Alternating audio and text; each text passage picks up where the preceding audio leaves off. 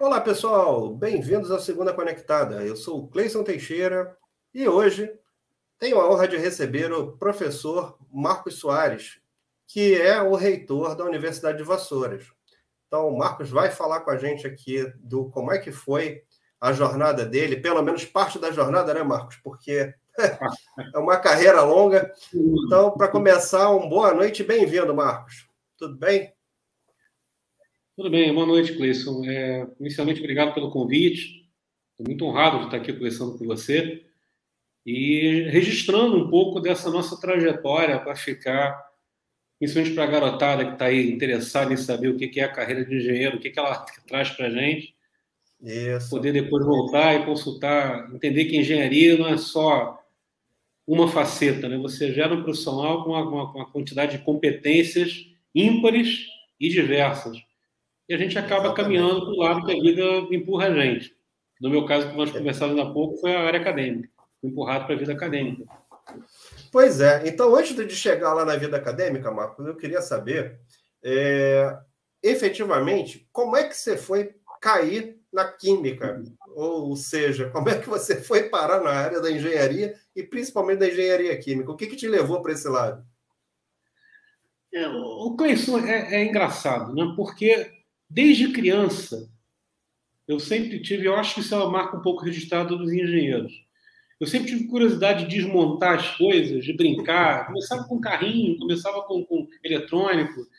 E, e, no caso da química, eu tinha mania de misturar as coisas. Criança, desde que eu me entendo por uhum. gente, eu sempre tive uma certa atração para isso aí, sem entender, sem nem imaginar o que era química. Quando chegou na, na, na fase do ensino médio, a escola em que eu estudava na época, em Volta Redonda, Rio de Janeiro. Uhum. Meu pai ele trabalhou muito tempo num, grande banco e a gente vivia mudando de cidade. Entendi. Né? Então, morei uma época em Rio das Ostras, o tempo sou de Niterói, morei um tempo em Volta Redonda.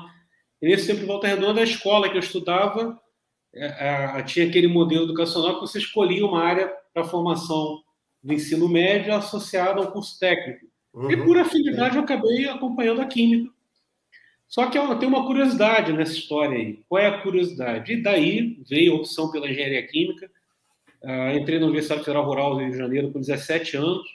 Muito menino ainda, muito garoto. Sim, muito novo. Né? Fiz o vestibular e passei. Enfim. E depois de algum tempo, como é que são as coisas? Né? O, o meu avô, por parte de pai, ele era médico e advogado. E era um homem assim de uma, de uma cultura geral absurda, extrema ele falava sete idiomas, era fluente em sete idiomas, né? A gente adorava quando era criança ir para a biblioteca dele, tinham livros, aquelas enciclopédias todas da antiguidade, que essa garotada nem imagina o que é isso. A Barça, é, hoje existe o Google, né? né? Eu adorava, quando era menino, ficar folheando aquelas. aquelas é, na verdade, eu cresci indo todo fim de semana para casa dos meus avós e folheando aquelas enciclopédias ali. E depois de estar dentro da engenharia química, eu já estava, devia estar no terceiro, quarto período de faculdade, eu lembrei, rapaz, de uma conversa que eu havia tido com meu avô quando eu tinha pelos 7, 8 anos de idade. De ficar folheando a Delta, Delta La Rússia. Um dia eu peguei lá, eu lembro disso com uma nitidez absurda. É, havia lá a, a, profissão do engenheiro químico. Uhum. Né? Com 7 para 8 anos, eu não lembro exatamente a idade, mas era com certeza entre 7 e 8 anos de idade. E eu perguntei para o meu avô o que, que o engenheiro químico fazia. E ele explicou que era um engenheiro que cuidava da transformação das coisas, né, que aquelas brincadeiras que eu fazia tinha a ver com engenharia química.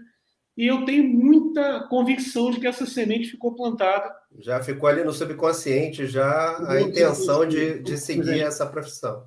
É, é porque a, a, a, escolha pelo técnico em química foi uma escolha conjuntural. Né?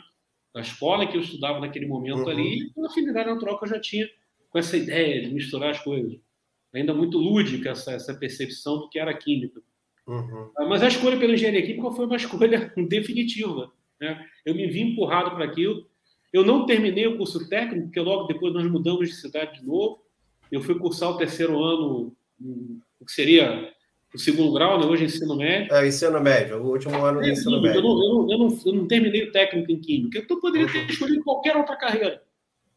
Mas na hora do vestibular, como era na época aquele vestibular unificado, escolhi engenharia uhum. química. Sem, acho que sem muito entender por que, que eu estava escolhendo. E, e, depois, já cursando, eu fui lembrar dessa conversa com meu avô. com certeza foi definitivo para me empurrar para a engenharia química. Mas você não teve, você falou que seu pai trabalhava em banco, né? Então, é, você não teve nenhuma influência é, da, da família do tipo, ah, meu tio, alguém ali era da, da área da engenharia e promoveu essa. essa, essa havia, não, havia, não, não, não, não, pelo contrário. Havia uma pressão muito grande é, para o direito. Tanto que, num dado momento, eu cheguei a pensar em, mas já depois de formado, uhum. em cursar direito, por conta do meu avô, alguns tios meus eram advogados, um chegou a ser procurador de Estado, e, e por aí vai. Né? Ah, é vivo até hoje, por sinal. Né? O tio Sávio ele tem, acho que, 96 anos, uma lucidez absurda. Então havia uma, não é, não é, não é bem uma pressão, mas havia aquela uhum. coisa, a carreira natural da família. Um desejo, né? Um desejo que fosse direito ali o, é, caminho natural. Para medicina, eu nunca tive vocação e inclinação nenhuma. Uh, mas acabou que eu fui para engenharia química, pelo que eu te falei, não tinha nenhum engenheiro químico na família, uhum. não tinha um tio, uh, até filho adotivo do meu avô, engenheiro civil, e desconheço qualquer outro engenheiro na família, pelo menos essa, dessa, uhum. uh, desse parentesco mais próximo. Da família né? próxima, né? Família próxima. A, a, a, despeito da minha família por parte de avô, eu tive quase 15 tios e tias, né? Nossa, família, né? família grande, família grande. Família grande, imensa.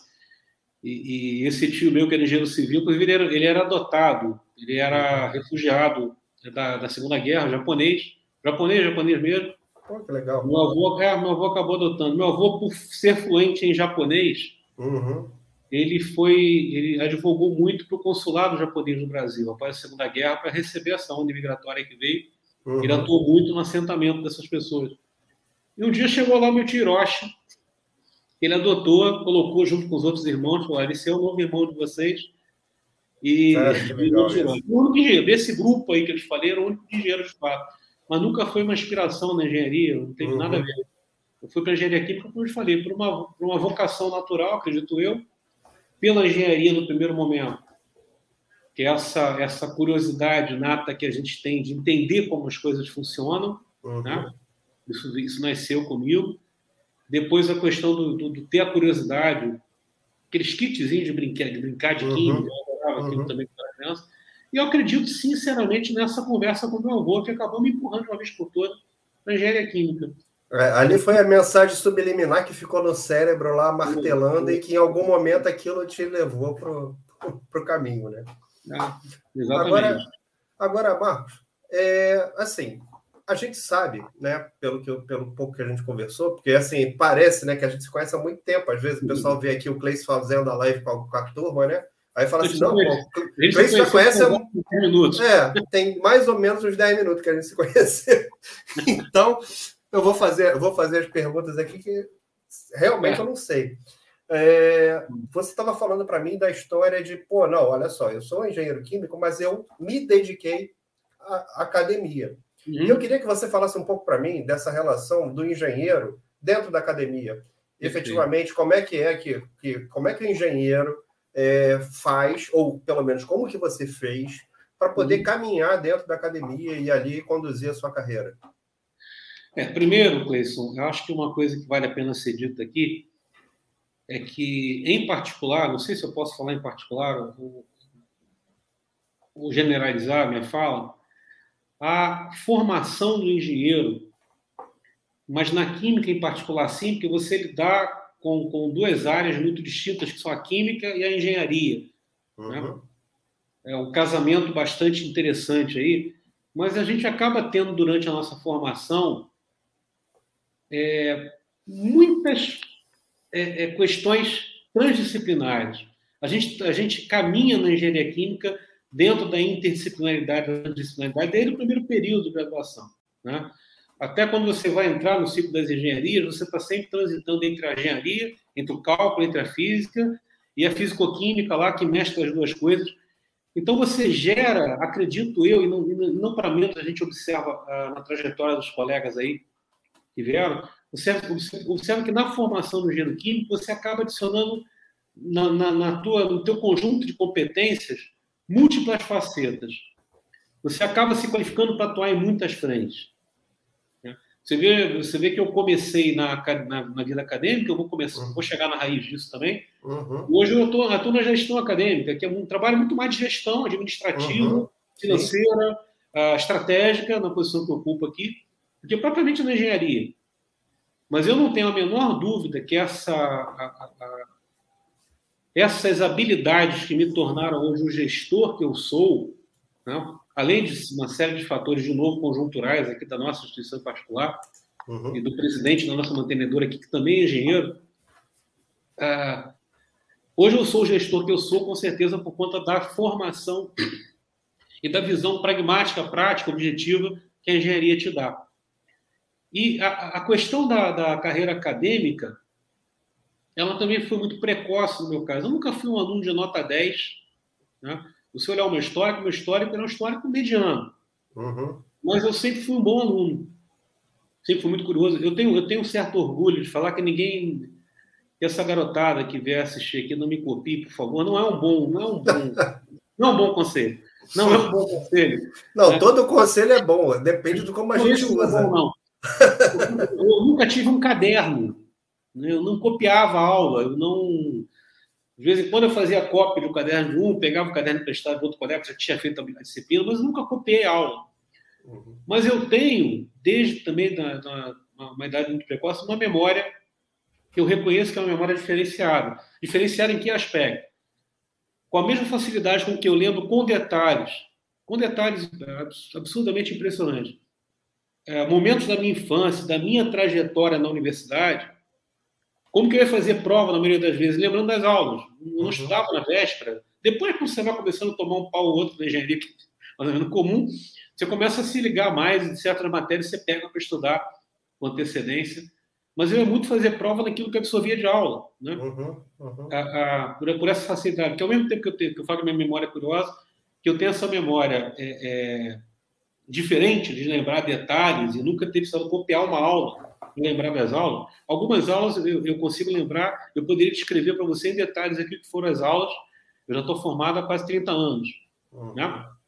Ah, é, é curioso isso. Mas com a mesma facilidade com que eu lembro isso, se você me soltar é, sem um, GPS da vida aqui na cidade de Vassouras, no trabalho, está arriscado me perder.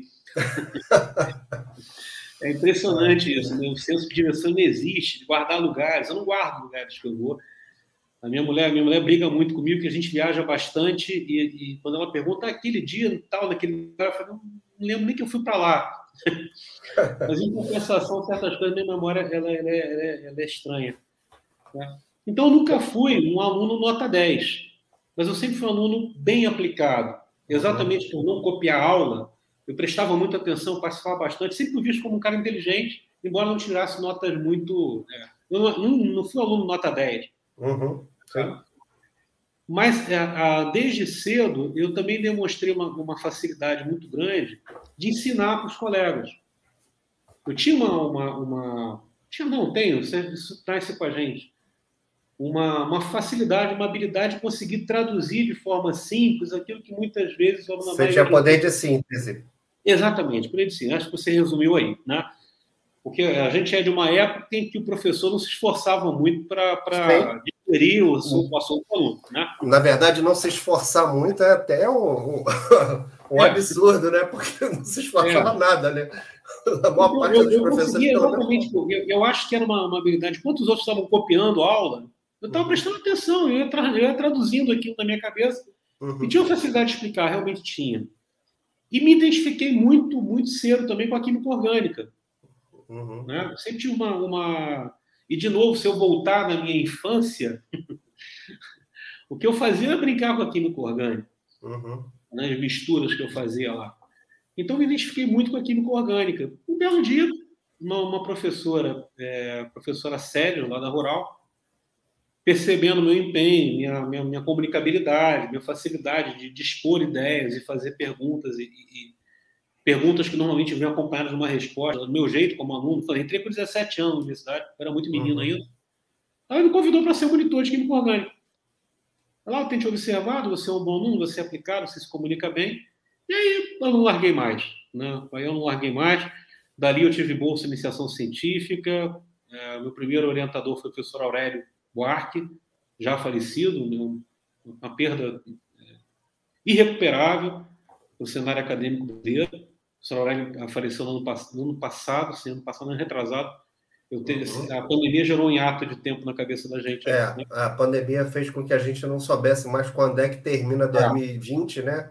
E quando Exatamente. que termina 2021. E eu fui puxado para fui puxado para a acadêmica. Iniciação científica, fiquei um tempo com bolsa para o CNPq.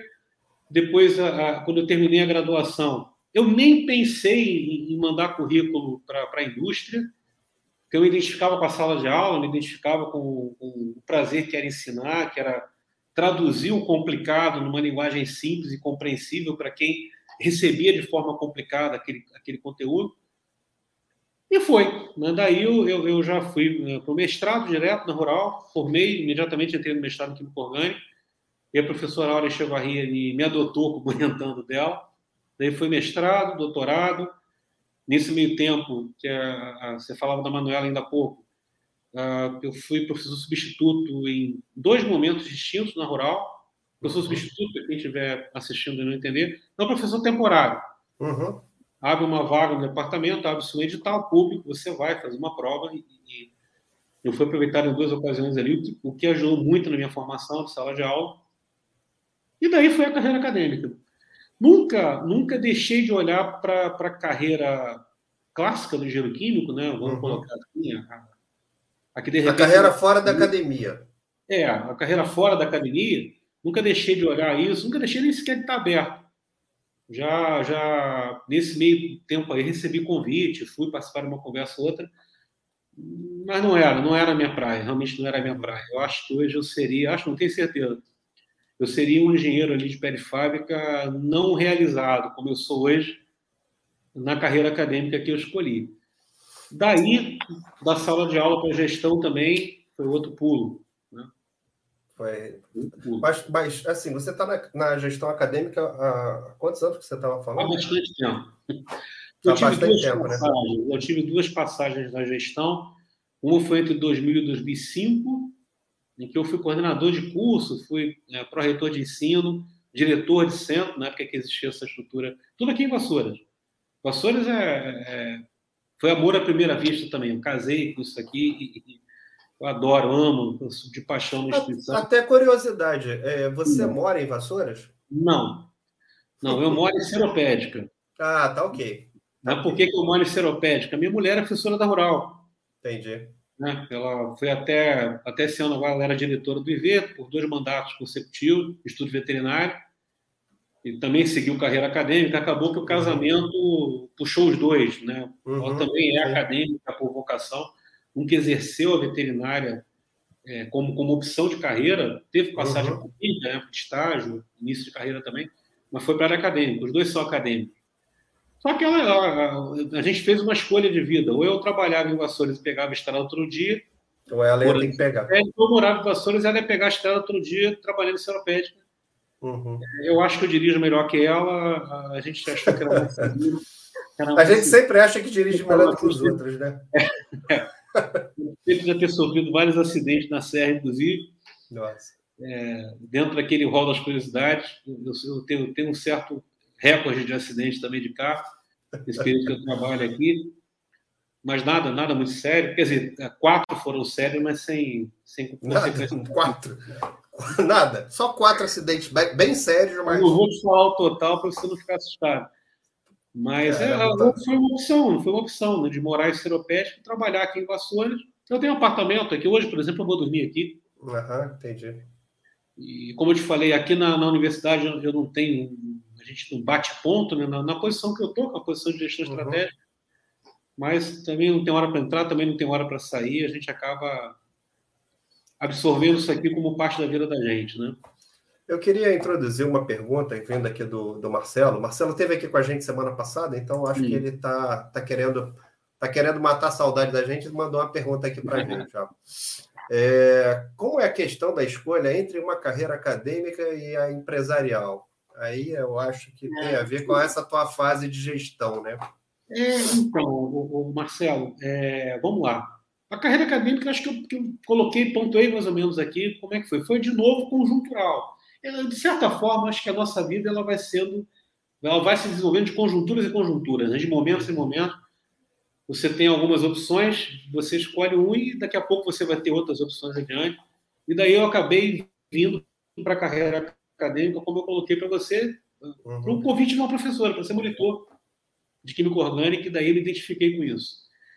Ah, eu, hoje. Eu, eu, deixa eu te interromper, fala, perdão. Fala. É, várias pessoas que eu entrevistei aqui no canal, várias, hum. falam o seguinte: é, não necessariamente com essas palavras, mas falam basicamente isso aqui, né? A gente se preparou, né? A gente vai se preparando e a vida vai levando a gente, né? Porque não necessariamente a gente escolhe as coisas e as coisas escolhem a gente, né? É uma excelente frase. Eu, eu, eu acho que ela se aplica 100% ao meu caso. Tá? É isso aí. E agora, a, a, a carreira empresarial, estou entendendo uh, que a pergunta ali pode ser, pode, pode ser duas, pode ter duas visões. É, né? Pode ter duas vertentes, né? pode ser tanto na, na, área, na área prática quanto na área de, de administrativa. Por que, que eu não fui lá para o chão de fábrica, né? como a gente fala?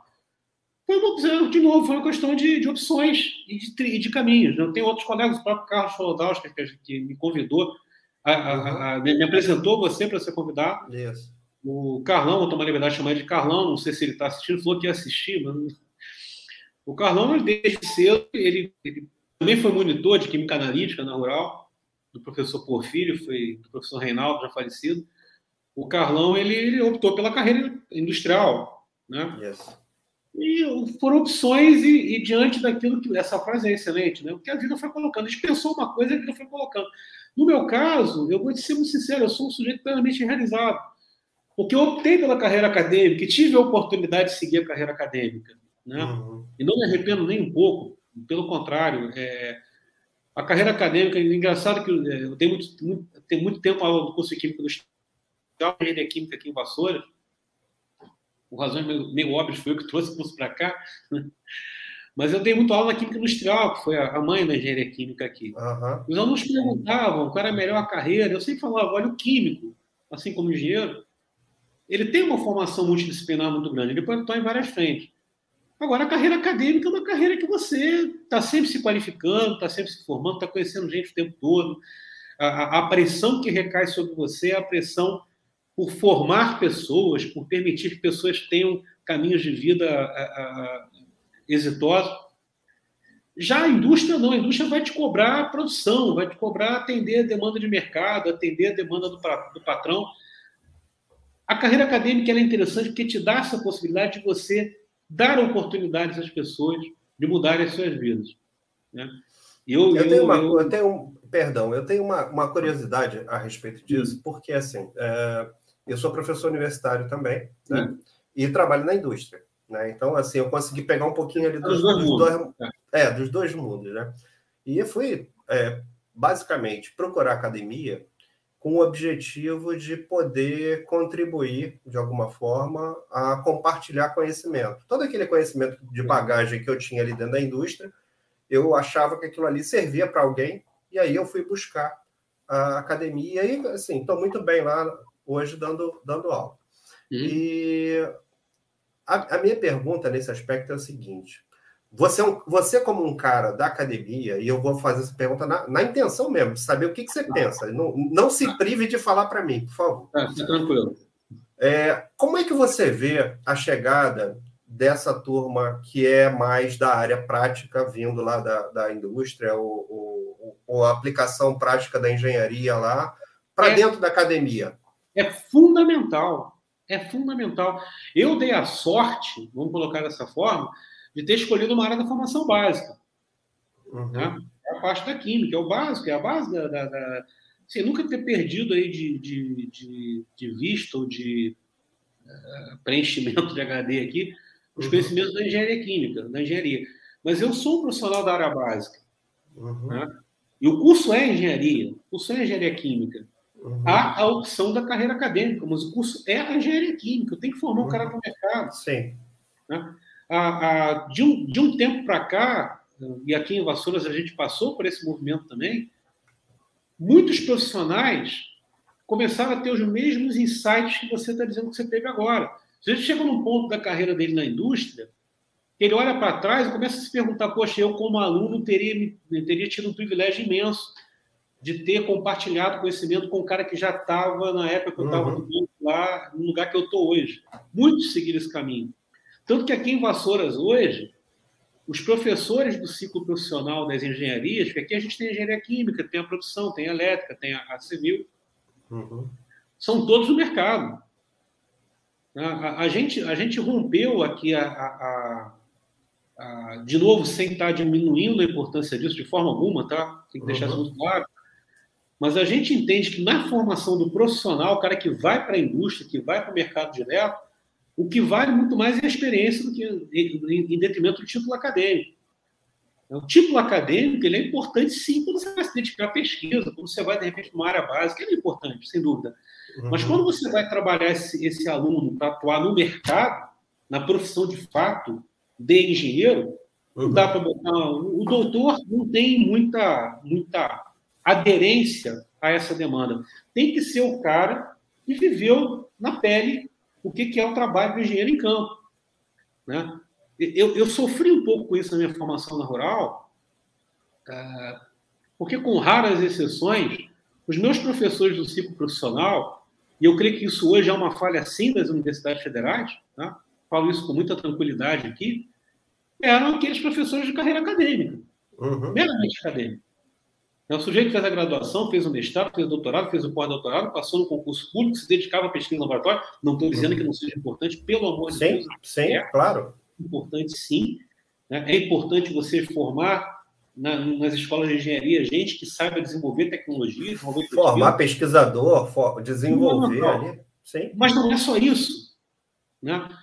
Falta essa pegada de você ter o cara na formação do profissional da engenharia aquele profissional, aquele professor que também foi profissional de campo, que também viveu o campo, viveu o chão de fábrica, viveu, viveu, viveu, viveu, viveu a pressão do patrão, a cobrança de metas, né? a cobrança de resultados.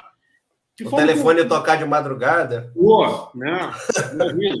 né? Pergunta para o pergunta Carlão depois o que, que ele acha do telefone dele tocando de madrugada, porque toca. Tem um, tem um amigo nosso, que é o Irineu, né, que trabalhava numa, numa empresa farmacêutica também, produzindo polidróxido de alumínio. Uhum. E quando dava lá o rosa, falava, deu rosa, tinha que correr lá para ajustar o parâmetro né, da, da, produção, dos parâmetros de produção. Uhum. Isso era de madrugada, qualquer hora do dia. Eu, eu guardadas as proporções na, na, na, gestão aqui, que hoje é uma gestão acadêmica, mas também uma gestão empresarial, eu vou retornar, Marcelo. A gente também não tem hora. De vez em quando o presidente do mantenedor me liga domingo. Como já aconteceu, meia-noite, cobrando uma posição, cobrando um resultado, cobrando algo, algo que estava planejado, de repente não aconteceu no prazo. Mas se você forma um aluno para engenharia, quer dizer, eu passei por isso, e que o cara só vai saber o que é a indústria não é que ele for para o estágio obrigatório dele, para o estágio curricular. Né? E ele seria poupado de algum sofrimento se ele tivesse compartilhado experiência no ciclo profissional dele com um profissional que já está no mercado. Eu, eu é. contar uma história rápida para você aqui, um, um ex-aluno nosso, não posso citar nome, óbvio, é só já tem alguns anos. Claro. Ele, tadinho, ele estava precisando de emprego, ele estava precisando arrumar trabalho e, e, surgiu a possibilidade de treinir numa indústria aqui da região. Uhum, é. né? Na época eu era coordenador da Química, do curso de Química, e eu fazia essa ponte com as indústrias, estava sempre tentando buscar oportunidade de estágio para os alunos. Ah, e alguém, alguém da RH dessa, dessa indústria particular, também não vou citar aqui, falou: olha, vai, vai abrir uma vaga para trainee aqui. falei: opa, eu posso indicar o aluno? Não, pode indicar, porque já, a gente já tentou preencher de um lado do outro, não tem indicação sua bem-vinda, eu indiquei esse aluno. Um aluno mediano, uhum. mas indiquei esse aluno. E passou uma semana, o rapaz foi entrou na minha sala, mandei meu supervisor para aquele lugar na indústria lá. Eu falei, cara, o que, que você fez? Não, o senhor mandou ficar preenchendo planilha, ficar mexendo no computador, não falou, não foi trabalhar como química. Eu falei, cara, você não fez isso. Meu filho, aí ele começou a falar, né? eu botei uma coisa para ele, rapaz, você tem noção que você nunca mais vai voltar na indústria? Que não vou deixar você passar nem da portaria? Não, as minhas coisas estão lá, vão ter que deixar eu entrar. Não, eu falei, cara, não vou deixar você nem passar na portaria. Dito e feito, né? Passando ele veio chorando. Não, tenta conversar com o cara lá para ver se tem outra oportunidade. Eu falei, não, você. Já era. Já era. Já era. Pelo contrário, você me envergonhou. Você me colocou numa posição agora que eu nunca mais consigo colocar um colega teu como estagiário é. nessa empresa. E falta isso, né? Essa conversa com o aluno que está estudando engenharia, para o cara entender a realidade do que é trabalhar como engenheiro numa empresa. Né? É cobrança. É, não só na engenharia, né? Na verdade, assim. Qualquer é, carreira. É, qualquer carreira. É, qualquer é, carreira. Né? Qualquer carreira. existe ainda um, um, abismo muito grande entre a academia e a indústria. Eu já falei Perfeito. isso algumas vezes. E, e, parece assim que algumas universidades, não, não vou dizer que é o caso da Universidade de Vassoura, porque eu não conheço, vou ser uhum. bastante sincero, não conheço. Já estou é... te convidando para vir aqui conhecer. Opa, beleza. Então, e eu vou, hein? E... Não, pode vir, eu já falando. É quase que uma Legal. obrigação. Você me convidou vir aqui, eu estou te convidando para aqui. É isso aí, eu vou mesmo. Pena que não então... dá para fazer uma visita virtual. Pois é, mas aí, não, mas aí também não tem graça, a gente vai para visita física. mas olha só, mas é, esse abismo, ele parece uma coisa que não é unilateral. Não é um problema somente da academia. Ele é um problema da academia e é um problema da indústria. Porque hum. isso quando a gente fala de engenharia, sem falar das outras hum. profissões, tá? As outras profissões, é. é, talvez, talvez na medicina, eu, eu acho que no caso da medicina especificamente, deve ser diferente por causa da, do, daquele é, estágio obrigatório que eles têm, né? Que é o, o internato. A... Até, até porque, o Cleison, a verdade é que o professor médico, professor da medicina, mesmo nas federais, né, a gente sabe disso, ele atua como médico. Sim. Ele não está só na sala de aula, ele está atuando ele está na clínica, ele está no hospital. É, o professor da medicina é, por excelência, um profissional da medicina. Sim. Tem aí o doutorado, pós-doutorado, ele é um profissional da medicina. Então, ele agrega muito conhecimento é. é da, da, da, prática da profissão para o aluno. Né? Agora, você falou tudo. Tem um, tem um abismo que separa a academia da universidade, a, a, a indústria da universidade, a universidade da indústria. A parte universidade e indústria eu entendo perfeitamente pelo nosso modelo educacional uhum. no Brasil. Sim. Né? Essa, essa a, a, a, vamos falar, essa liderança que durante muito tempo as universidades federais tiveram no cenário acadêmico brasileiro, com esse academicismo exagerado. Isso. Né? Eu falo, olha, legal, tem que formar assim, tem que ter mestre, tem que ter doutor, tem que ter gente pesquisando, mas também tem que ter o engenheiro ensinando futuros engenheiros também tem que ter o administrador ensinando futuros administradores. Sim. Não, mas, como eu te falei, acaba que na federal, fora dela, é uma realidade que a gente já, já conhece de perto. E do lado da indústria, a indústria também, até por conta desse, dessa separação histórica que houve aí, isso aqui daria uma, uma outra live para a gente. É, isso, aí, isso aí a gente passaria dias aqui conversando sobre é. isso. Mas a própria indústria procura pouco academia. Sim. Né? A própria indústria procura pouco academia. A gente não tem aquele padrão americano da indústria estar tá interagindo com a universidade, com a solução tecnológica. A gente aqui e, em Vassouras tem, E depositando o problema lá dentro da universidade, falando assim, cara, olha só, eu estou com esse problema aqui, resolve para mim. Né? A gente aqui em Vassouras está fazendo isso. Né? A gente começou esse trabalho já tem algum tempo. De novo, a pandemia atrapalhou bastante esse, esse andamento aí, mas as indústrias da região, volta e meia, nos procuram, não só nas engenharias. Uhum. Né? A gente tem curso de administração forte aqui também, apresentando problemas, e os alunos, aí junto com o coordenador, junto com alguns professores, para ajudar a resolver. De vez em quando você pega um cara muito acadêmico que dá uma solução nada, nada, tem nada com a realidade. Não, é. Não, né? É, é, é. Ah, Enfim. É, bom, mas aí é, aí é aquela história, né? Do, do como que a gente está acostumado a resolver problema, né? Se eu estou acostumado a resolver problema é, usando somente a visão que eu tenho, é, tem chance de eu fazer a mesma coisa, né? Tem chance de a mesma coisa. Né? Então tem, tem, tem é, é, é, uma, é uma ruptura dos dois lados. Né? Que, eu, que eu tenho certeza que a universidade particular de qualidade, as instituições privadas de ensino, e eu não estou aqui levantando nenhuma bandeira, não é uma militância, tá? até porque eu respeito muito as instituições públicas, e a verdade é que se não fosse uma universidade federal pública, eu não estaria onde estou hoje, isso é muito Sim. claro. Né? Na minha cabeça. Então, você não vai me ver tacando pedra no Ministério Público aqui nunca. Né? Eu faço uma crítica, assim como profissional no, nível que eu cheguei hoje, a, a, a, falhas que eu entendo que fizeram parte da minha formação, no ciclo uhum. profissional da, da, da, engenharia química. É, mas eu jamais vou tacar pedra no Ministério Público.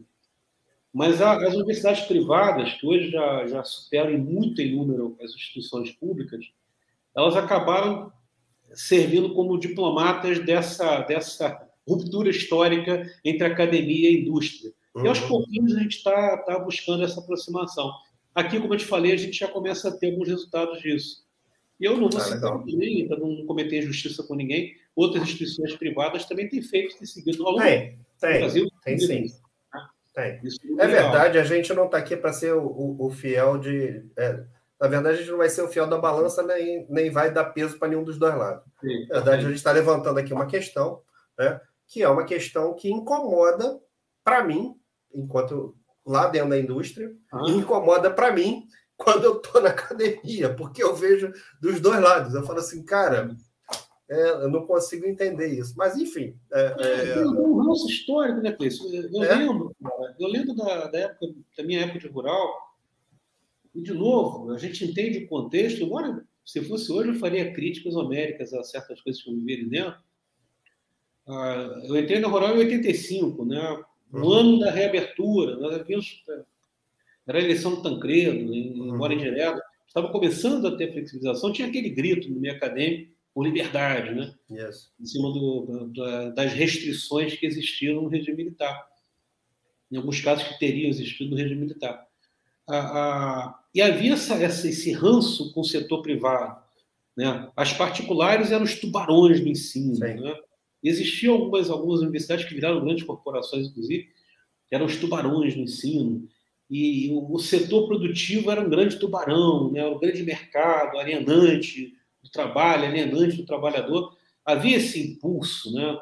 É, é, ideológico dentro da universidade pública muito forte, muito mais forte, porque se fala de, de ideologização, mas na minha época, na década de 80, era muito mais forte isso.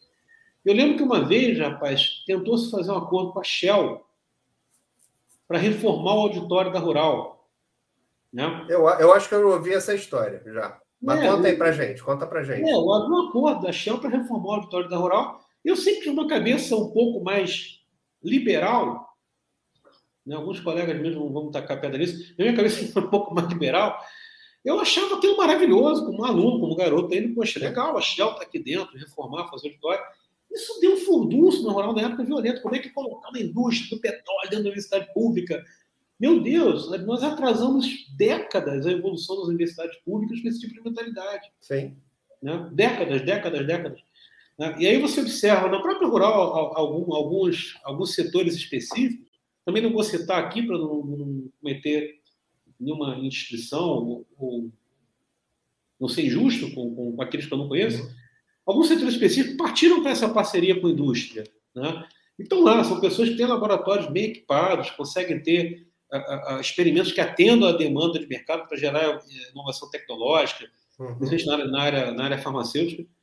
Ah, e, outro lado, você vê que ainda permanece essa mentalidade de que o mercado, o mercado é o mercado capitalista, só está pensando no lucro. O mercado pensa em gerar emprego. Né? Obviamente que pensa no lucro também, mas pensa em gerar emprego, o mercado pensa em gerar tecnologia, o mercado pensa em resolver, trazer soluções para problemas tecnológicos que se arrastam aí. Então o mercado não é para estar, tá, o mercado que eu falo são as empresas, as indústrias, não é para estar tá afastado da universidade.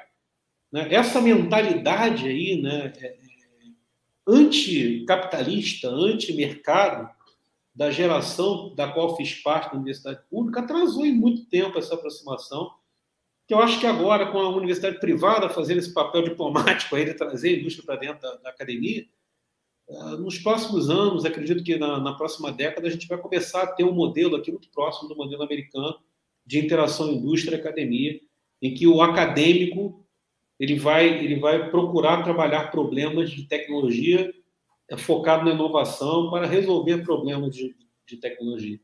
Tomara. Faço, eu faço votos que sim. E faço força para que isso aconteça, porque a gente precisa muito disso. É. Agora, Marcos, conta para mim uma outra história aqui. Além de ser professor, eu sei que você anda fazendo outras coisas, ou já andou fazendo outras coisas, que você mencionou para mim lá quando a gente estava fazendo lá a divulgação da live. Então, conta um pouquinho como é que você foi parar aí dando instrução de tiro. Você andou atirando em alguém na rua? Como é que foi essa história aí? É, eu, eu, sempre tive uma, uma afinidade também muito grande por atividades ditas radicais, né? que de radical não tem nada.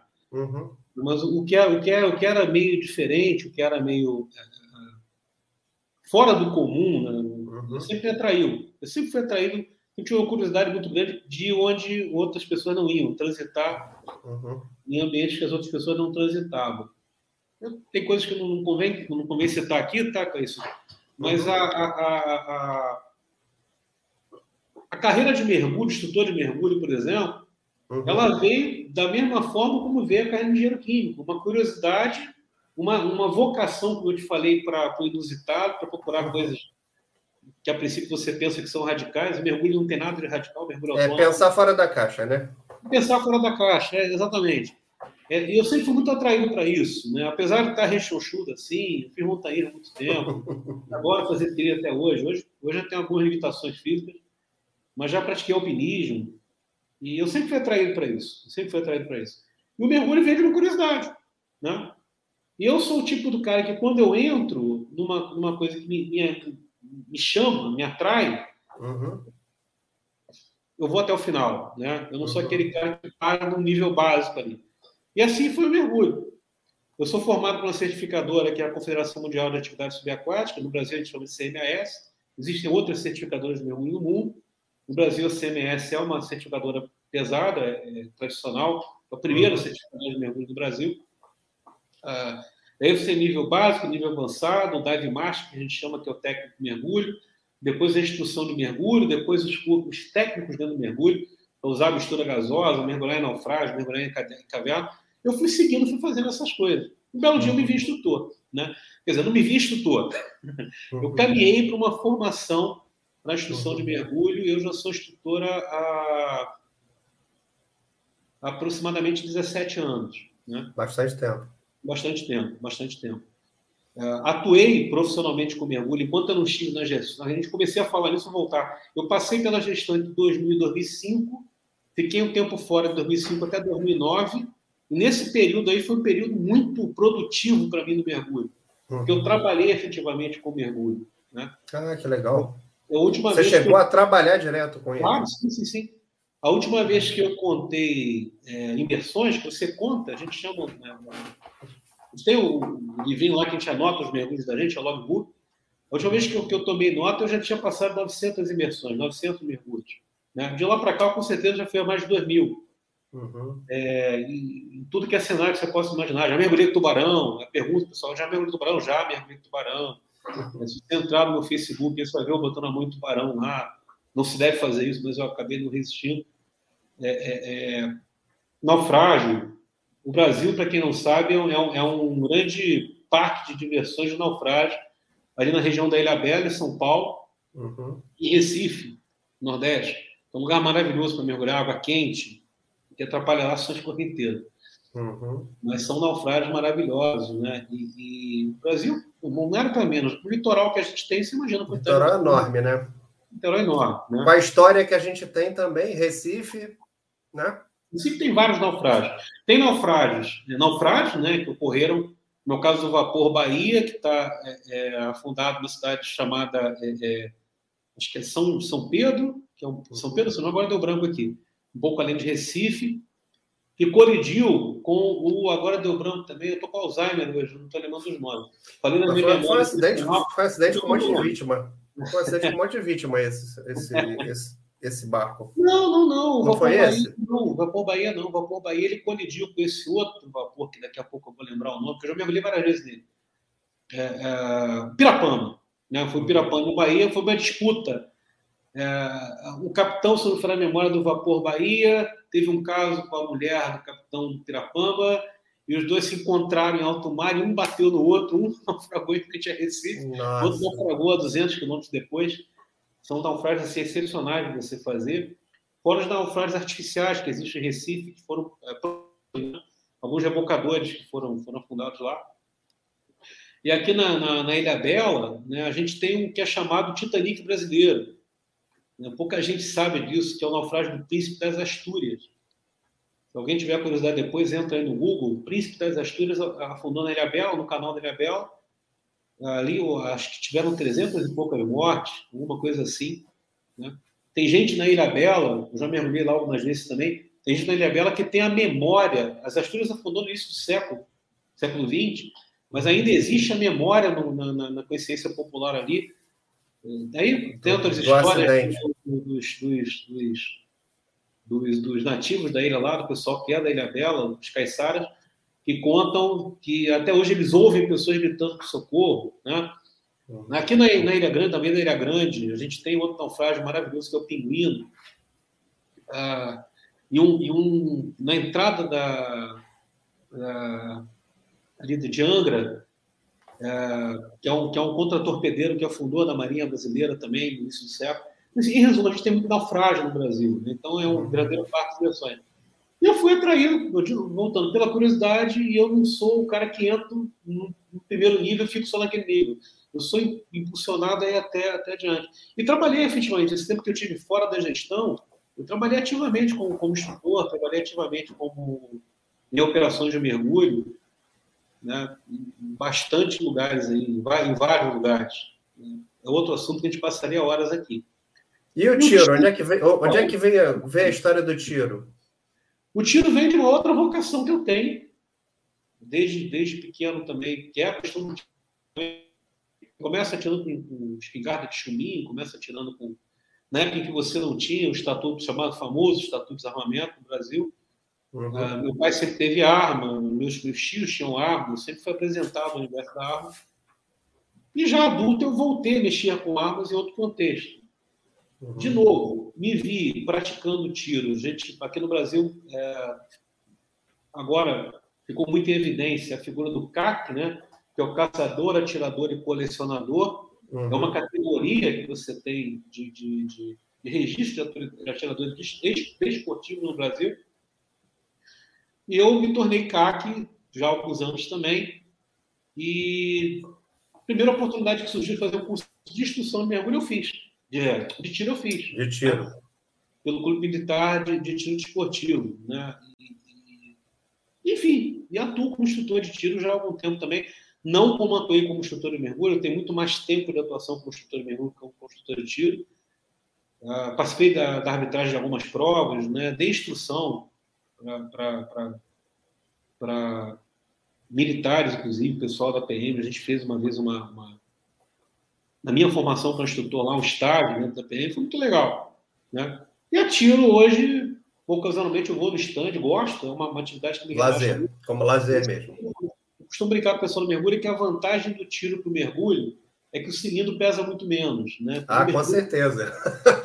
Não tem lápis, né? Então, é. horror as pessoas não entendem, o pessoal vai mergulhar às vezes, o barco está lá prontinho, arrumadinho, cilindros no lugar, os lastros montados ou para montar durante a operação. Aquilo, o preparatório para o mergulho é uma coisa que você. algumas hernias. Deu uma, já, deu uma falhadinha. Já, já o tiro, não, o tiro o cilindro é menor, né? Marcos, é, perdão, Marcos. Deu uma falhadinha na, na nossa, comuni... na nossa falando, No mergulho, o cilindro é pesado. Cada cilindro pesa 13,5 kg quando está com carga de, de, de, ar comprimido, mais o lastro lá, que médio também, dependendo do mergulhador, vai de 10 até 15 quilos, varia muito de mergulhador para mergulhador. Mas o tiro não, o tiro seguido é desse tamanho, né? Então, é. pesa é fácil, muito Né? Você vai no stand de tiro e uma hora você brincou lá. O tiro é uma coisa que me relaxa, o tiro é... Na verdade, eu tenho muita... muita... De novo, eu acho que isso vem um pouco da, da, da, da vocação para engenharia eu, eu até uma coisa outra assim, eu gosto muito de atividades que me obrigam à concentração. Uhum. Né? O tiro tem todo um ritual de concentração preparatória, de cuidado, de regras que você tem que seguir. Né? Não é uma coisa que chega lá, pega o policial e sai atirando no alvo. Não é assim. Né? Tem toda uma. Da mesma forma, o mergulho. O mergulho ainda chegou aqui, povo para água. Não é assim que funciona. Tem toda uma preparação antes que você faz, é, psicológica, assim, depois da operação. Eu sou muito atraído para essas coisas que exigem concentração para que você faça aquilo, né? E tanto mergulho como tiro me trazem isso. E é isso. Então, né? então eu queria te perguntar agora o seguinte: é, o como eu nunca tirei, é essa... não, não faço tiro para atirar ninguém. Né? O pessoal, ah, não, não faço tiro para matar ninguém. Com né? certeza. A, a gente anda, eu ando armado quando vou de casa para o clube, do clube para casa.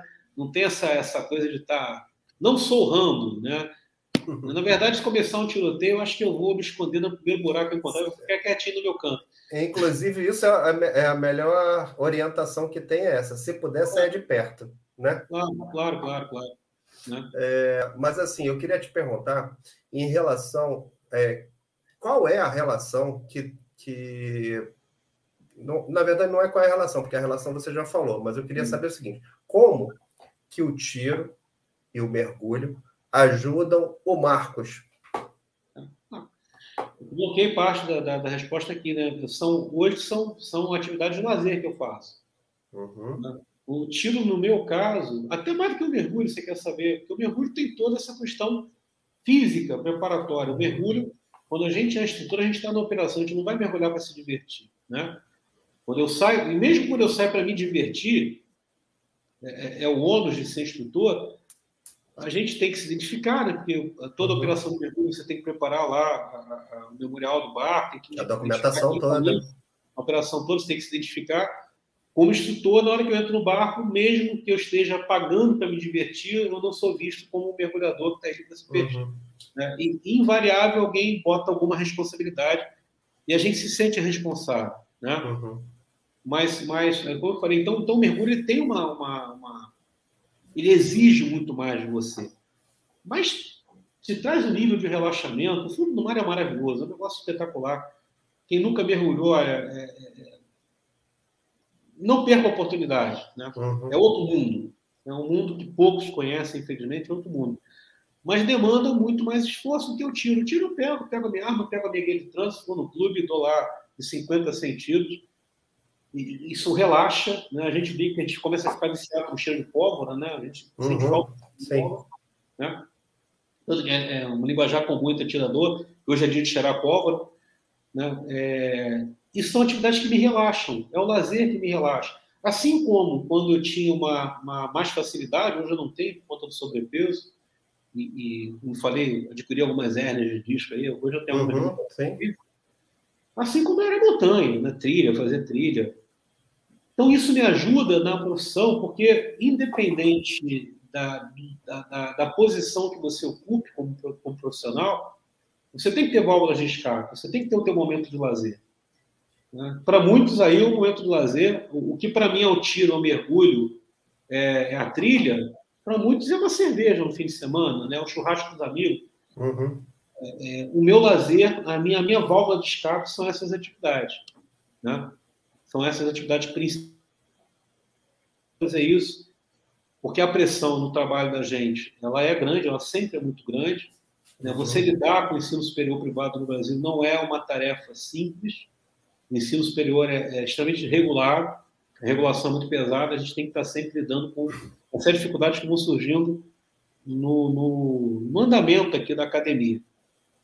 Então a pressão é, é grande. Né? É até, é até curioso isso, né, Marcos? Porque assim, a gente já foi aluno e é aluno, volta e meia, Sim. a gente acaba fazendo algum curso, fazendo, assistindo uma aula. Não estudar, não.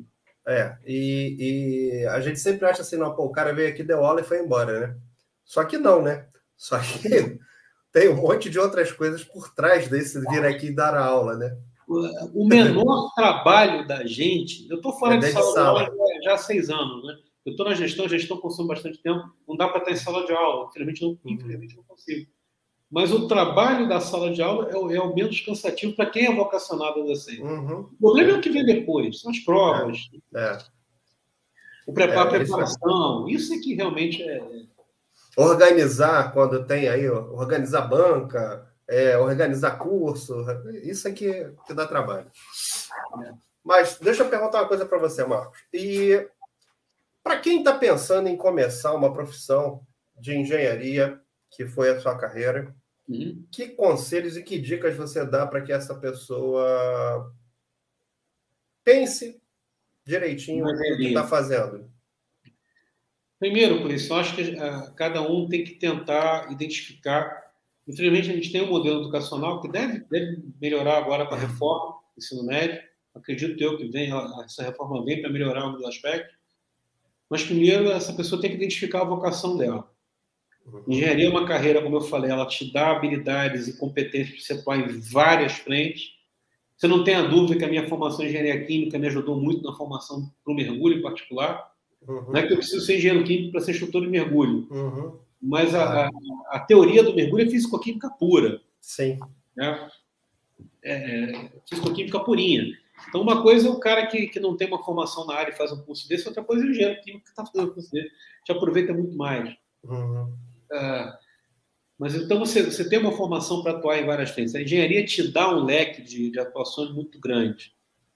A, a, a, visão pragmática, a visão de solução de problemas, uh, de forma prática, imediata. O engenheiro não é aquele cara. Eu não, eu não vou citar outras profissões aqui, porque o pessoal da administração, e falei, o pessoal da administração de empresa bloqueado quando eu falo isso, mas uma diferença que a gente tem, eu percebo na minha formação, é que a gente é, a gente é formado para resolver de forma prática, rápida, sem muito rodeio o problema. Né? Tem que resolver rápido o problema. É. Isso te joga, quando você cai na gestão com essa visão, né? aquela coisa, vamos discutir, vamos abrir vários grupos de trabalho. Não, o engenheiro ele entra, olha, uh, o problema está ali, a equação está posta, você vai resolver. Né? É então, exatamente isso a gente vai resolver. É muito pragmático, né? Aquela coisa, não fica, a gente não tem isso. A gente quer resolver, chega lá e resolve. Tá? Então, acho que tem que identificar essa vocação né? e entender que a engenharia te dá uma, um leque de opções gigantesco, que vai desde você trabalhar na parte mais técnica, operacional mesmo, no chão de fábrica, como a gente chama na engenharia química, em outras também, até chegar na carreira de gestão, na carreira de consultoria, Uhum. O próprio Carlos, o Carlos Abel trabalhou muito em empresas de consultoria na área da, da indústria. Né? Ah, você tem uma formação muito ampla, mas tem que se sentir vocacionado para isso. Né? Eu, eu diria que a, que a vocação mais elementar para o engenheiro é essa, essa percepção de que ele quer resolver problemas de forma prática, de forma rápida, de forma objetiva. Eu diria que isso aí já é 80% do que o cara precisa ter para entrar numa carreira de engenharia. Entender que na engenharia ele vai ser formado para resolver problemas. Ponto. Ele entra para resolver problemas. Sem muito devaneio, sem muita. E, e, entender que não é uma carreira que você formou, pegou o diploma, você está pronto. Né? Eu posso dizer isso que hoje em dia vale para qualquer carreira, mas na engenharia em particular, e nessa era da automação que a gente está vivendo uhum. agora, me colocou, Sim. não adianta pegar o diploma e achar que você saiu dali que você está formado. Você não está formado. Né? É, você, você sai dali habilitado para começar a aprender. Para começar a aprender. né? É um aprendizado contínuo, é, é um aprendizado estimulante, né? para quem é de novo é mas você não está pronto quando você termina a sua graduação. Você falou muito bem, você está é. pronto para começar a aprender. É isso né? aí.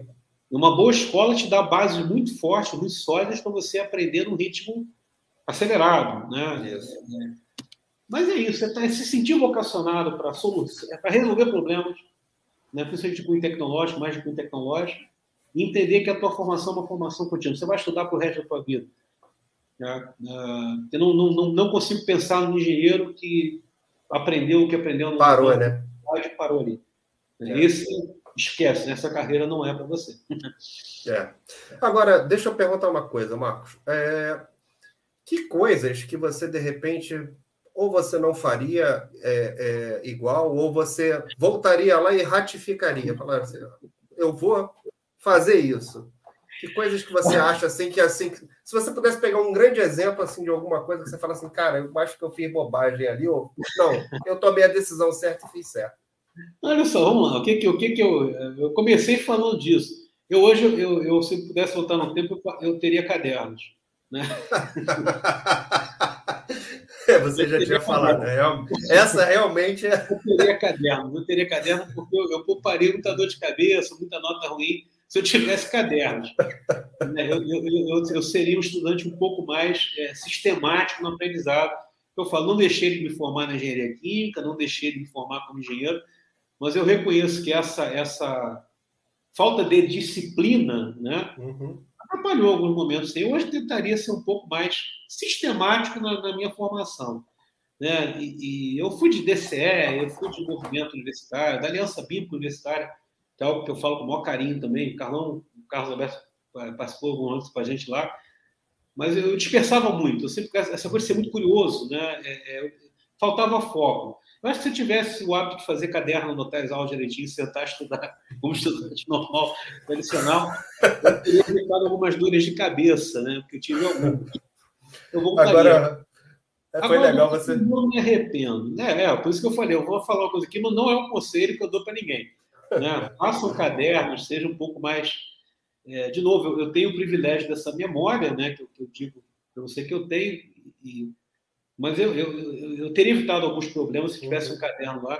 Que algumas matérias eu, eu não fui muito bem, porque na véspera da prova dava um branco, o outro, e quando eu ia buscar o material, eu falei: caramba, não tem essa aula aqui, não estou conseguindo lembrar. Aí chegava lá, é aquela famosa questão que você fala: não, isso não vai cair na prova, cair exatamente. Era exatamente aquilo que caía. Eu fui vítima constante do Murphy, do tal do Murphy aí. Além é. dele, isso pegou várias vezes a minha vida. Mas eu teria sido um pouco mais sistemático na minha formação. Agora, do que, que eu não me arrependo na, na minha formação foi ter escolhido a carreira acadêmica. Ah, legal. Em alguns momentos nesse trajeto, né, eu, eu fui chamado para entrevista em indústria, fui de curiosidade, mas eu, eu não sou engenheiro de indústria. Né, eu não uhum. sou engenheiro de indústria. Eu sou formador de pessoas, eu sou um desenvolvedor de competências, de vocações. Me identifico isso desde o terceiro período de faculdade, né, de, da, na engenharia química na rural. Eu não me arrependo nem um pouco. Se você me, me falar, sabe, você, se surgisse uma chance lá atrás de você ir para a indústria trabalhar na indústria, tá. O que a gente falou, as trilhas se abrem, você vai escolher um uhum. caminho. Tá? Uhum. Eu não tenho como te falar como teria sido a minha vida se eu caminhasse para esse caminho. Uhum. Né? Provavelmente eu ia ter então, algo que eu sempre tive também, que foi muito é, é, é evidente. Eu sempre tive muita coisa da liderança né? A liderança sempre foi uma coisa muito natural. Sempre foi uma coisa muito natural para mim. É, eu, eu, fatalmente estaria, provavelmente, ocupando cargo de gestão em alguma empresa. Uhum. A liderança, ela vai te empurrar para a gestão, não tem jeito. Ela vai, vai levar a gente para lá. Não, não... Ela vai te empurrar para a gestão, não tem jeito. É. Né? Então, não tem como te falar como teria sido a minha vida se eu tivesse caminhado para a área da indústria. Não tem como fazer essa previsão. Mas eu não me arrependo nem um pouco de estar onde eu estou. Não, excelente. Ela me preenche. Agora, é, responde para mim uma coisa. Qual é o seu grande sonho? Meu grande sonho hoje. É... Pode ser na carreira, pode ser fora da carreira, tá? Pode ser assim, ó, chutar o pau da barraca e fazer outra coisa. Não, não, não. Nesse ponto, eu, eu vou ser meio, meio, meio, meio piegas aqui. O meu grande sonho é, é, é, imaginar que um dia a gente vai ter uma sociedade mais harmônica, em que as pessoas sejam mais éticas. Eu, eu, eu hoje, o Cleison, pessoalmente, quais são os sonhos que eu tenho? É transformar a minha instituição, onde hoje tenho o privilégio de ser reitor, já estou aí há nove anos nessa posição, acompanhando um sujeito que é. Eu sou fã, que é o Marco Capucci, que é o engenheiro Marco Capucci, também engenheiro. Ele foi da Petrobras muitos anos, chegou a ser presidente da BR Distribuidora. Então, um cara que tem uma uhum. cabeça. É... Vou, vou, abrir um parênteses rápido aqui, né? Quando a gente assumiu a, ele assumiu a mantenedora em 2012, me uhum. convidou para ser reitor, nós assumimos a universidade aqui com uma dívida de 120 milhões, um déficit mensal de 1 milhão e 800. Nós assumimos essa instituição aqui, ela estava falida, né? Eu acabei de vir numa reunião agora em que a gente estava discutindo aí que a gente está fechando o balanço agora com quase 300 milhões em caixa. Excelente. Para investir. E aqui não se sabe o que é atrasar salário, uhum. não se uhum. sabe o que é demissão em massa, aqui não, não se conhece isso. Né? Uhum. Né? Cobrados por resultado, sim, até pela, pela, pela visão de gestão que nos foi imposta pelo Caput, que é um uhum. sujeito genial. Eu, eu costumo falar para ele que ele não tem noção da genialidade dele, impressionante. Esse cara salvou a instituição aqui com, com o nosso trabalho, sempre orquestrado por ele. Mas a gente pegou uma instituição falida e transformou ela hoje, você não tenha dúvida no que eu vou te afirmar aqui, numa das grandes instituições de ensino superior brasileiras. Óbvio que eu sou suspeito de falar isso, óbvio, né? Mas ainda não, não mas que, que bom que assim, que bom que consegue hoje estar numa condição é, independente de estar é, na melhor posição, uhum. independente disso, que consegue estar hoje numa posição de formação de pessoas e Sim. que está dando certo. Não interessa se vai dar mais certo futuramente. Interessa que ela hoje está dando certo. Hoje está dando certo, né? É o que eu estou falando. Então, parte do meu sonho profissional eu tenho realizado aqui onde eu estou. Uhum. Né? Como eu te disse, eu estou fora de sala de aula já há seis anos. Eu sinto falta realmente da aula, é, mas eu, eu, não tenho como ficar sumindo, porque eu viajo muito. Tô, volta e meia eu estou em Brasília. Essa semana passada eu viajei três vezes. Fui para três locais diferentes. A gente está abrindo campos em várias cidades aqui do estado do Rio de Janeiro. Vocês em breve vão ouvir falar mais sobre isso. Ah, o Marco Capucci é um cara, está é, tá virando uma liderança é, bastante expressiva também nesse cenário. Vocês vão certamente ouvir falar do Marco Capucci em breve. Ah, então a gente tá, não dá, isso não é compatível com sala de aula, não tem sido mais compatível, infelizmente. Mas parte do meu sonho profissional estou realizando onde eu estou. Pegar uma instituição falida, quebrada, onde eu já atuo já há muitos anos e vi ela quebrar, sofri com quatro meses de atraso de salário, a gente dando sangue aqui, você vai ficando, você não entende que você vai ficando. Hoje eu entendo, eu fiquei para estar tá vivendo esse momento que eu estou vivendo hoje, eu ainda tenho sonho de ver isso aqui ser a, a, a, o sonho do nosso fundador, que foi o professor general Severino Sombra, ser a, a, querer almejar uma época que ele chamava da Coimbra brasileira. Não, não a Coimbra propriamente, mas uma universidade secular de renome internacional. Esse é o meu sonho aqui. Agora, o meu sonho como ser humano realmente é ver uma sociedade mais ética, em que a competição não seja uma competição destrutiva, seja uma competição construtiva para toda a sociedade. Eu milito uhum. nesse território desde a graduação. Né? Eu acho que daí vem até essa coisa da, da, da liderança, como eu falei. Eu nunca, eu nunca fui de empurrar as pessoas, eu sempre fui de puxar junto, de estar junto, de caminhar junto. E eu priorizo muito a, a, a, a questão da ética, né? da, da honestidade, da, da seriedade, do companheirismo. Obviamente a gente não é perfeito, ao longo da vida da gente a gente dá os tropeços, natural. Mas o meu sonho mesmo é ver uma sociedade mais justa, mais, mais equilibrada, mais equânime, mais, mais ética né? onde os meus filhos, os meus netos, eu tenho três filhos, uh, têm o prazer de viver nessa sociedade. Infelizmente, a gente está tá muito longe disso. Tá, é. Mas assim, é, se a gente está ainda podendo influenciar de alguma forma a sociedade, é, eu acho que, que é aquela história, né? Que nem o Betinho falava, né? É, eu estou fazendo a minha parte, uhum. né? Eu Beija-Flor está tentando apagar o incêndio lá da floresta, né? Que era o que o Betinho falava, né? Está pegando água. O que, que você está fazendo, meu filho? Eu estou fazendo a minha, minha parte. parte. Então, é, é, eu não vou pagar o incêndio da floresta, mas se eu puder ajudar, eu vou ajudar. Tem uma, uma, uma, só uma, uma ilustração em rede social para uma vez, são dois cachorrinhos conversando, né? É, é, em que um cachorrinho fala para o outro cachorrinho, né? Você não, você não acha, você não tem receio das pessoas se aproveitarem da sua bondade para tirarem proveito de você, aí o cachorrinho bom fala, mas isso é um problema dela, não é meu. É, exatamente.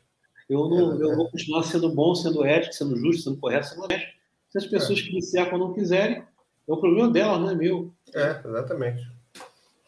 É por isso, inclusive, que a gente está aqui fazendo esse programa, né? A gente está tá aqui dando a oportunidade de, de, conhecer um pouco mais do, do teu mindset, entender como é que o Marcos funciona, como é que ele pensa, é, até para poder mostrar para. Não com o objetivo de mostrar para a sociedade, mas com o objetivo de poder compartilhar com a gente né, e com as pessoas que nos veem que, olha, é possível trabalhar, é possível escolher uma profissão, é possível replicar essa profissão, que é o papel do educador, é possível virar um gestor dentro dessa profissão, e não necessariamente você vai escolher isso, mas você vai se preparar e ela vai acontecer naturalmente. Então, vai ser é, é, e, e assim, o papel do Segunda Conectada é, é esse, é trazer para cá essa, essa pessoa e desmistificar um pouco essa história de não, eu vou ser engenheiro químico e vou lá porque eu quero virar gestor ou porque eu quero virar professor. É, não é bem assim que as coisas acontecem, né? Você pode, você pode até ter esse espírito, perseguir. Pode até, né? Mas... Existe perseguir, mas esteja preparado é, para as trilhas alternativas. Elas é. sempre vão aparecer. Né? Você não sabe para onde você vai, essa é a verdade. É, na verdade, assim, uma coisa é o que você quer, outra coisa é o que você tem aptidão para fazer, né? Também, né? Então, aí pode ser que a aptidão não, não, não te leve lá para o lugar que você precisaria. De novo, né?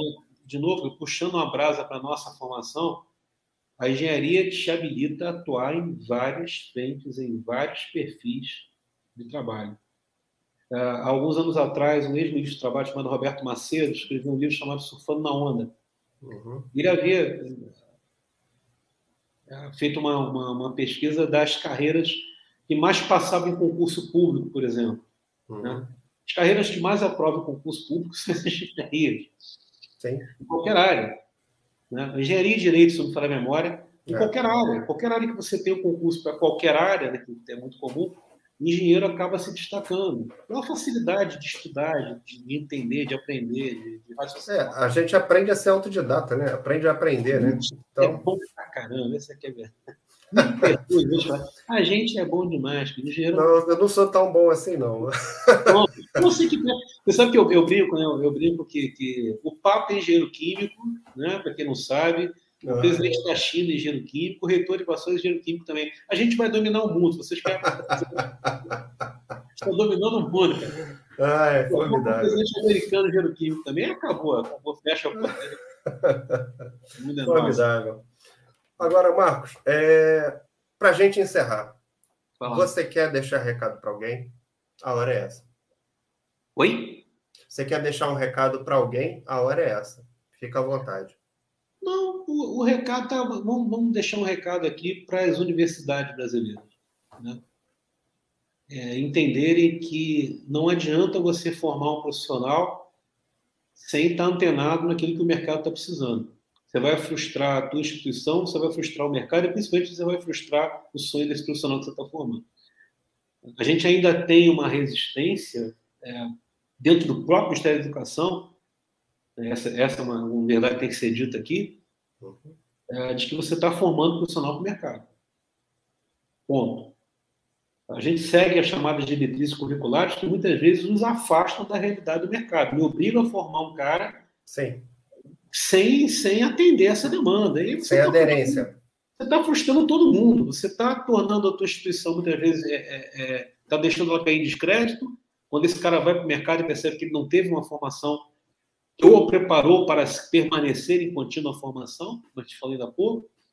Você vai formar um cara que percebe que ele tem fragilidades imensas na, na, na, na construção das competências dele para atuar naquilo que a profissão dele exige no mercado, no setor produtivo, e você vai estar deixando de atender a demanda quando a gente. Quando eu falo da, da, da indústria, eu estou falando da sociedade, que é a indústria que gera emprego, a indústria que gera receita, que gera, que paga impostos. Não, as universidades brasileiras precisam entender que elas estão formando um profissional para atuar no mercado. Ele tem que ser formado para atuar no uhum. mercado, ele tem que estar habilitado a, a, a atender essa demanda da sociedade aí. Nós aqui na Invasões nós temos o lema, né? Nós não, nós não temos aqui o futuro profissional, nós formamos o profissional do futuro. Isso é um lema, isso é um slogan institucional. Uhum. Nosso, nosso futuro profissional é o profissional do futuro. Né? Exatamente por estarmos antenados com aquilo que o mercado está sinalizando para a gente na frente. A indústria 4.0, que já virou meio clichê isso, mas, mas entender que eu tenho que formar esse cara para esse mercado. Senão a gente frustra todo mundo. Com certeza. Isso seria um recado que vamos colocar assim mais, mais genérico. Que o Ministério da Educação permita que as, universidades brasileiras tenham, desfrutem da autonomia que elas deveriam ter para estar tá formando esse profissional, não dentro de regras pré-determinadas, e sim para atender a demanda do mercado, em particular do mercado local, de mercados onde essas instituições estão inseridas. Seria excelente. Seria excelente. Meu querido, muitíssimo obrigado. Foi um prazer enorme conversar com você aqui, ter a oportunidade de a gente trocar algumas figurinhas aqui. É, infelizmente o tempo passa muito rápido e aí a gente muito. não consegue não consegue é, falar de tudo, mas a gente deu uma passada aqui bem por cima de quem é o, o professor Marcos. E quem é o Marcos, fora de ser professor também. Então, uh, o Segunda Conectada está terminando hoje, mas semana que vem a gente tem outro profissional aqui para conversar com a gente. Então, não perca. Você que perdeu, por acaso não teve a oportunidade de pegar a live aqui do início, a live vai estar disponível é, em vídeo logo em seguida e vai para podcast também aí nas plataformas de áudio. Então, não é por causa disso que você não vai escutar o Marcos. Então, vamos lá. Muitíssimo obrigado a vocês que acompanharam a gente. Mais uma vez, Pode só pra, agradeço o seu convite mais uma vez, para quem nos acompanhou aqui e vai acompanhar. É bom que se rejustifique. Eu espero também ter, ter atendido as suas expectativas, tá, Cleiton? Com certeza. É, para contribuir para o teu programa aí. É, Com certeza. Também. Com certeza ajudou muito. E, e vai ajudar ainda muita gente. Você não está convidado a conhecer Vassouras, está convocado a conhecer o Opa! Excelente. Você e o Carlão. Né? O Carlão Opa! Uma vez só, né, para dar uma palestra sobre, sobre os né, na época ele trabalhava na FCC. Trabalha, ele trabalha na FCC ainda. É, perdão, é, mas na época ele estava na FCC, estava entrando, ele veio dar uma, uma palestra sobre catalisador de curso químico industrial. Fui buscar o Carlão é, lá em Duque de Caxias. É, então, quando o Carlão for lá para fazer a próxima palestra sobre os eólitas, eu posso falar sobre aluminas, por exemplo, já que o catalisador Vambora, leva, tá leva alumínio e leva as eólitas. Tá convidado. Né? Excelente. Grande abraço, pessoal. Grande abraço. Grande abraço.